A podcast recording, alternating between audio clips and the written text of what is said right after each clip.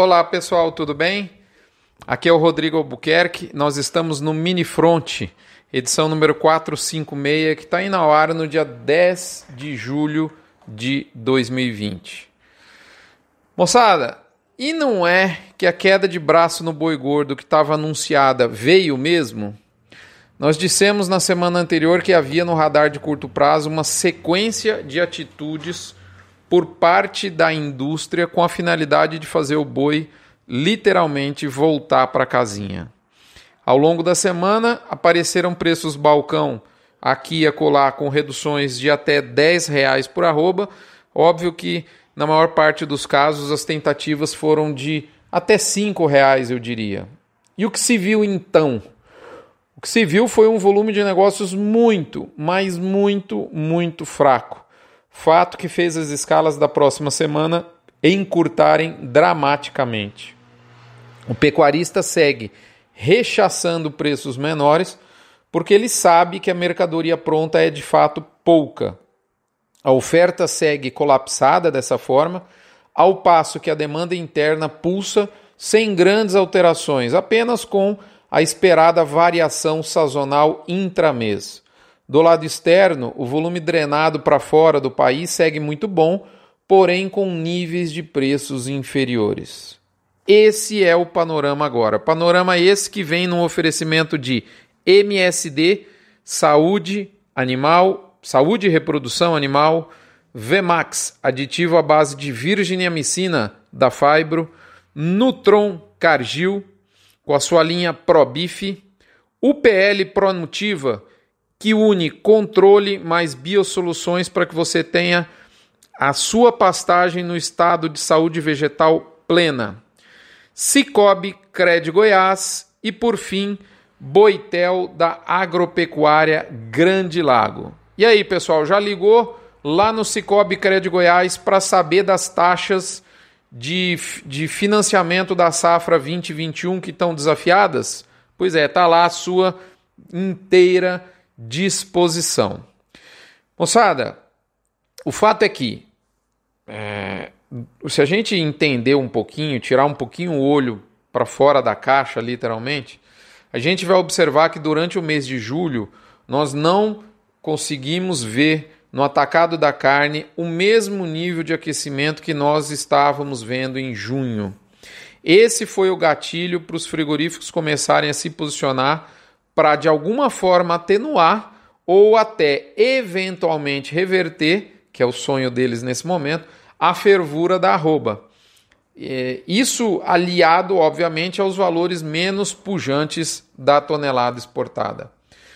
Pode-se dizer, se você perguntar, mas o que foi conseguido até agora? Eu diria que a primeira semana dessa peleia, dessa peleja, como diria o sertanejo, trouxe uma quase interrupção da escalada dos preços da arroba. Eu digo quase interrupção porque renovações de máximas ainda existem, mas a pujança desse movimento está claramente menor. Eu diria que a operação abafa, como eu apelidei, né, feita pela indústria, já conseguiu realizar isso, tirar a velocidade da pujança da alta. Porém, isso foi conseguido graças à custa graças não diria às custas do comprometimento da escala de curto prazo, o que trouxe a próxima semana a níveis de, de bois agendados para abate num nível para lá de crítico, eu diria. Tá certo? Então, assim, beleza, tirou a velocidade do ímpeto da alta? Tirou. Mas isso não foi de graça. Né? Foi, isso foi conseguido às custas do comprometimento dessa, dessa escala dos próximos dias.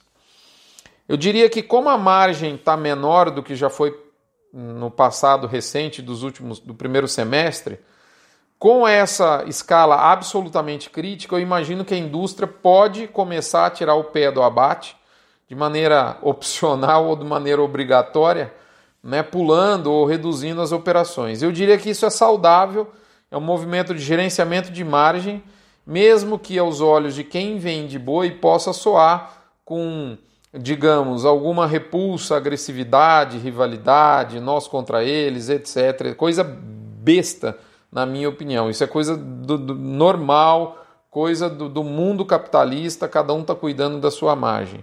É bom que a indústria tenha responsabilidade com isso, porque isso é a manutenção de nós continuarmos recebendo preço né, que, a gente, que a gente negocia. O, o que, que eu vejo? Esse abate um pouco reduzido né, é, deverá, na minha opinião, enxugar, vai depender justamente da intensidade, mas, mas ele deverá enxugar ainda mais o atacado de carne que está enxuto. Caso esse enxugamento provoque disputa pelo elo seguinte, aí sim nós poderemos ver preços melhores no atacado e, em consequência, uma nova rodada de alta da arroba poderá aparecer.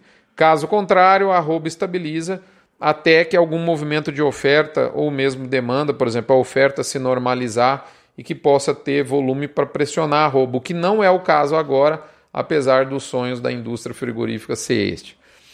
Para finalizar, antes da gente finalizar, eu chego a três conclusões, mas que eu vou passar para vocês agora. Mas antes da gente passar, eu vou lembrar você do gerente de pasto e da Asbran.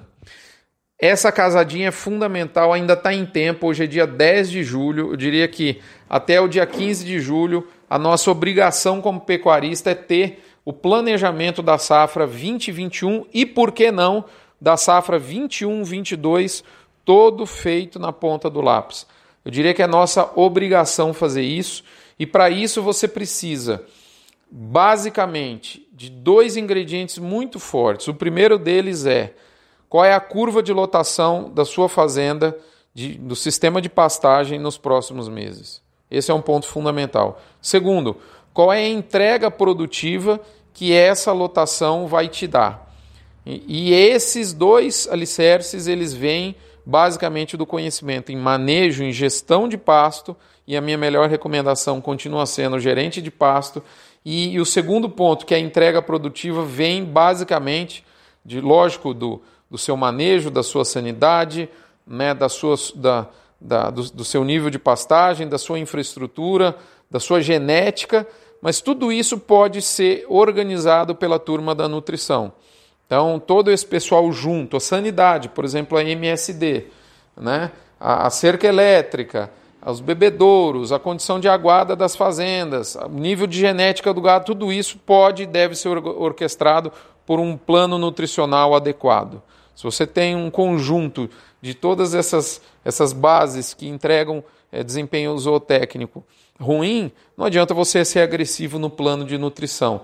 Porém, se de outro lado você tem uma máquina potente, né, um, um boi de primeira qualidade, aí sim né, o, um, um, plano anual de nutrição mais arrojado, desde que haja respaldo de um fluxo de caixa para isso, pode ser lançado mão. Ou seja, toda essa análise ela, ela é multifatorial e ela, e ela tem um ponto fundamental que é o plano de nutrição, e aí eu chamo a atenção das afiliadas da Asbran. A Asbran, que é a associação que reúne 80% da indústria de suplementação mineral no país, a Asbran, que reúne os maiores técnicos é, desse setor, que luta por uma precificação tributária mais justa, que luta por uma precificação, por uma, por uma viabilidade técnica, por exemplo, de ureia na seca, é, é, e o que certamente é importante no seu sistema de produção no, nos meses que, que estão aí pela frente.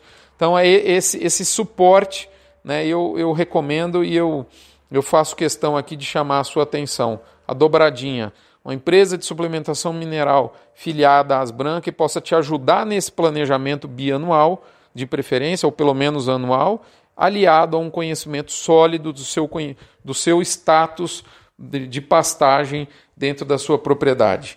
Isso é o passaporte para que você tenha né, um, um, um, planejamento bem feito e a partir dele é, meses aí de estabilidade e de paz. Eu diria que um bom planejamento ele é mais do que tudo, ele entrega paz, paz de espírito para o gestor. Gente, é isso. Nós ficamos por aqui e todo esse cenário de mercado que eu disse, no fim eu chego a três conclusões, eu vou compartilhar aqui com vocês. Primeira, é muito difícil reduzir a arroba num cenário de absoluta escassez como a gente está vendo agora. Segundo ponto, a demanda é preponderante para ratificar o direcionamento de preços que a oferta curta sugere. A oferta curta sugere 230 rasgado em São Paulo. A demanda, porém, tem que ratificar isso. Terceiro ponto, nada sobe indefinidamente se não tiver acompanhado de equilíbrio de margens ao longo da cadeia. Isso pode não ser gostosinho, mas é saudável para o meu, para o seu, para o nosso futuro. Um abraço, fiquem com Deus, até a próxima semana.